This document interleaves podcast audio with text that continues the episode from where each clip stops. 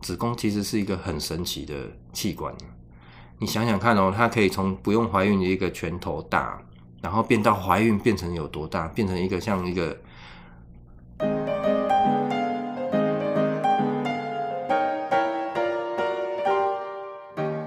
Hello，我是好运部落王成伟医师，今天要来跟各位姐妹们聊聊子宫。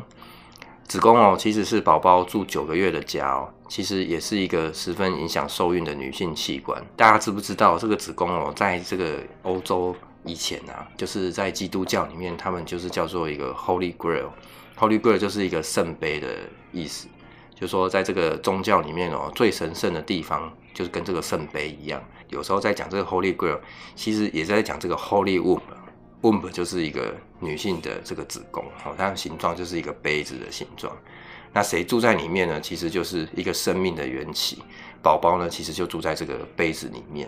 好，所以啊，我今天要跟大家先介绍一下这个子宫的构造啊，还有它自然怀孕的过程，还有这个宝宝哦需要什么样的条件呢，才可以住在子宫里面。第一个哦，要先跟大家介绍的是这个子宫的结构，哈，跟它的构造。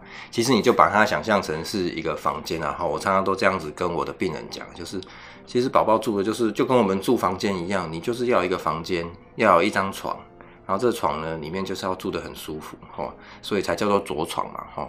那谁去着床呢？其实就是一个胎盘，哈。那胎盘着床的概念哦，其实跟我们在种这个小树其实是很像。比如说哦，我们就把一个种子哦放在这个土里面呢，好，这个土里面呢，这个土就其实就是子宫里面的子宫内膜，好，那这个内膜呢就会土要够厚啊，啊不然这个种子就不会长大，吼。那种子呢，不是会发芽吗？哈，这个发芽的芽啊，其实就是这个胎盘，它慢慢这个往里面长之后，去定住，住在这个子宫腔里面去，这样的过程就叫做着床，哦其实就是小树发芽的概念，哈。然后呢，那个根呢，就慢慢的往这个土壤里面去长。那土壤里面有什么东西？其实土壤里面呢，就是有血管，哈。血管呢，跟妈妈的血管其实是相通的。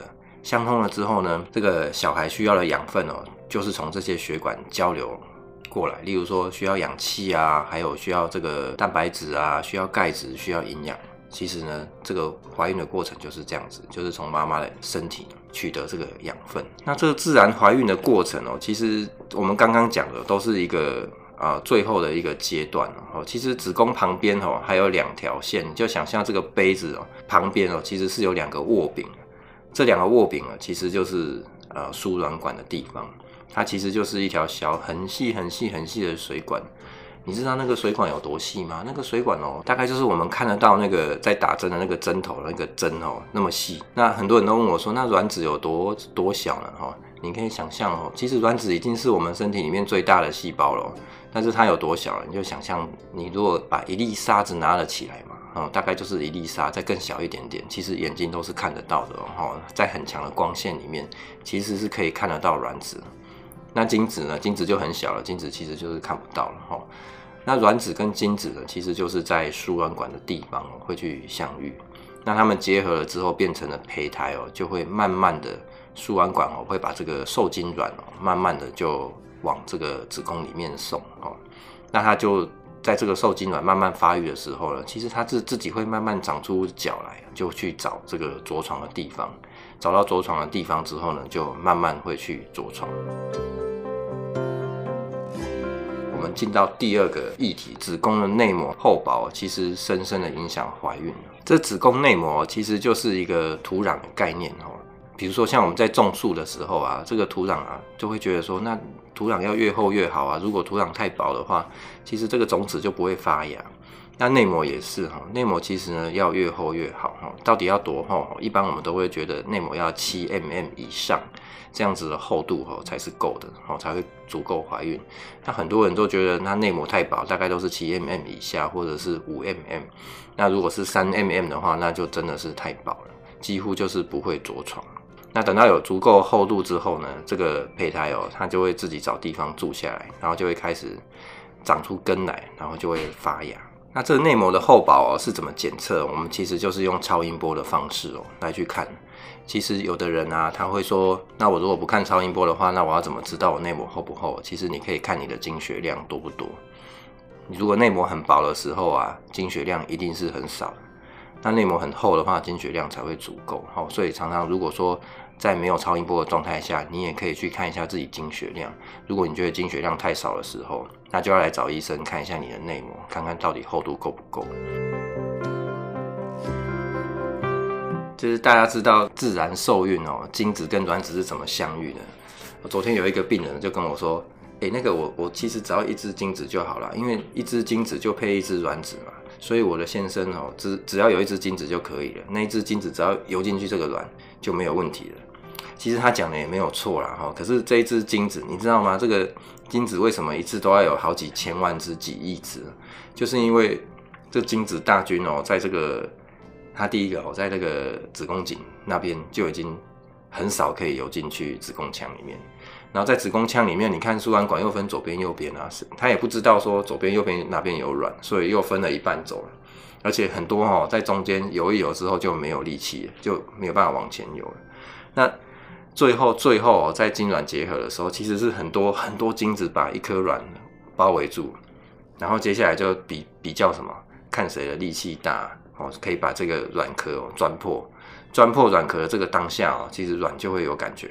有感觉什么？说说啊，有人钻进来了，那别的人别人就不能进来，所以一瞬间哦，这个卵壳就会变得很厚，然后呢，让大家都不要进去，哦，这样子呢，完成一个受精的动作。所以当然最后受精是一只精子啊，可是你不能只有一只精子，这样才可以来受精。然后精子其实是要很多很多才可以达成一个自然受精的状态。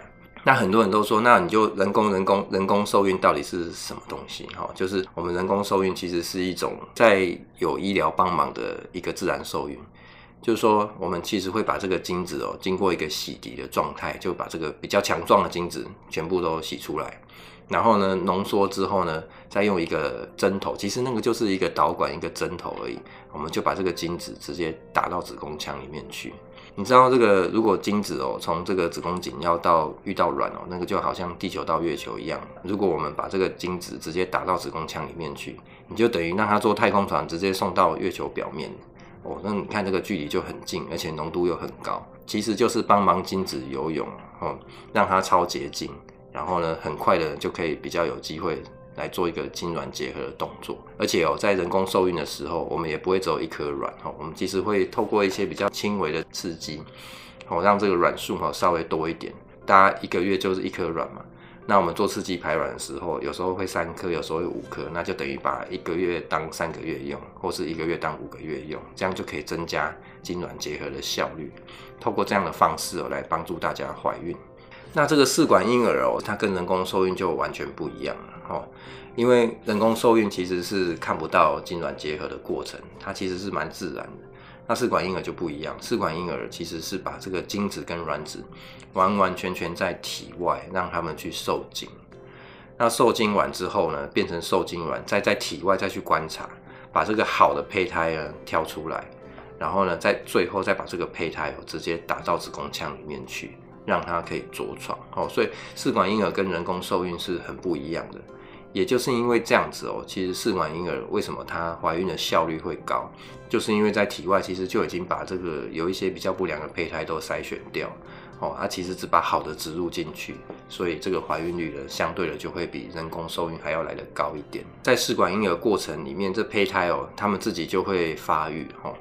那很多时候，其实啊、呃，这个胚胎假设它有异常了，它其实它就不会自己再发育下去了，所以只有一比较正常、比较强壮的胚胎哦，它才可以一直往下发育。那最后呢，我们就会把这个形态看起来漂亮的胚胎哦，来做一个植入的动作。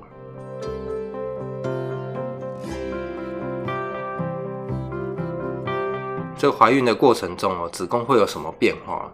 你可以想象一下哈，其实这个子宫子宫真的是可以变化很大，它可以从一个像没有怀孕的时候是一个哦一个拳头大，好变成一个怀孕到最后最后后期的时候变成像一个大西瓜一样这么大哦。所以为什么它可以撑这么大哈？其实主要是因为这个子宫里面哦有一个肌肉层，那这个肌肉层它其实是像一个网子一样把这个子宫腔包起来哦。你可以想象哈，它其实比较像是那种呃，大家不知道有没有缠过毛线哈，就是那个毛线球哈，一整颗这种毛线球，的它的肌肉的纹理是这样子，它不是一个单一的直线或是横线，它是交叉在那边，所以这样的这样的方式哦，就可以让肌肉那个子宫在扩大的时候，它其实可以撑得很大很薄很薄，到底可以有多薄？大家来猜猜看。其实我以前也不知道有这么薄，可以像纸一样那么薄，很透明，透明到你都看得到，光一照就看得到下面的宝宝，这么薄，它都还不会破掉。好，所以这个子宫其实它是很有弹性的哈，你要它多大要多大。像大家不知道有没有看过那种双胞胎、啊、三胞胎、五胞胎，还有国外还有人说生二十几胞胎的，那它不就全部会破掉？当然会破掉哈，可是就是它可以这么大哈。好，主要就是因为它的肌肉层哦，跟一般的器官其实是很不一样，而且哈。撑大了之后回不回得去？也回得来哦。其实生完小孩过两个月之后，子宫又可以回到原本一个像拳头大那么大小，也不会说，哎、那我我生完了，那以后子宫就回不去。其实也不会哦。所以这个子宫是真的是一个很神奇的过程。我们到现在哦，啊，人类哦都还没有办法复制出像子宫这样的肌肉。其实我们已经有办法自己培养肌肉，但是呢，这种这种很复杂的纹理，我们是做不出来的。也就是说，在体外哦，其实很难去复制一个人造的子宫。好，也就是为什么我们现在是没有办法，还是要在自己人体生小孩哦，就是因为其实子宫这个构造其实是非常的复杂。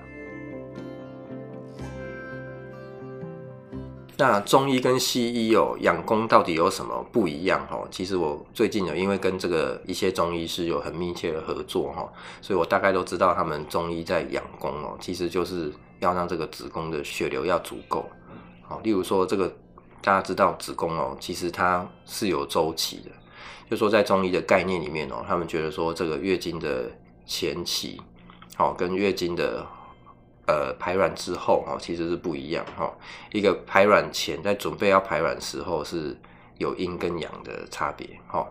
那这阴跟阳的差别，在西医里面的看法是这样子，就是说我们会觉得说，这个在排卵前哦，那个子宫是在做一个准备期。所谓准备期，就是准备要着床的时期。那这个时期就是内膜要开始变厚哈。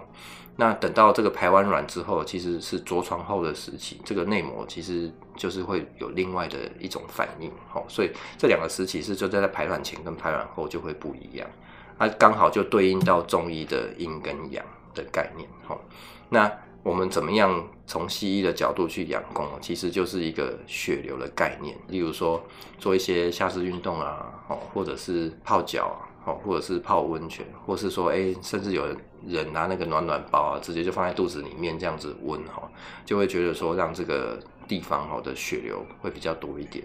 那我们也的确有在中医，呃，还有我最近的一些临床观察哈，因为我会用超音波去看这个子宫旁边的血流，都会发现说，哎，这个血流如果有变好的时候，的确子宫内膜就会变厚，或者是有一些病人他们去做一些啊、生活上的改善，例如说去运动啊。像像这样的方式，其实子宫内膜也是有机会会变好哦，也会变厚哦。所以所以像这种养功的概念，其实中医跟西医他们是在讲一样的事情啊，只是用不一样的方式来来陈述这件事而已哦。所以不管怎么样，就是要让子宫很温暖，不要是不能是冷的，这样子就好。好，这集呢跟大家聊到了是一些子宫的基本构造，那下一集呢我会跟大家聊一聊子宫相关的疾病。今天的分享就到这边了。如果你有任何问题，欢迎在 Google 或脸书搜寻“好运部落”。我的网站、粉丝团跟社团都有提供各类相关女性的资讯。我是王成伟医师，拜拜。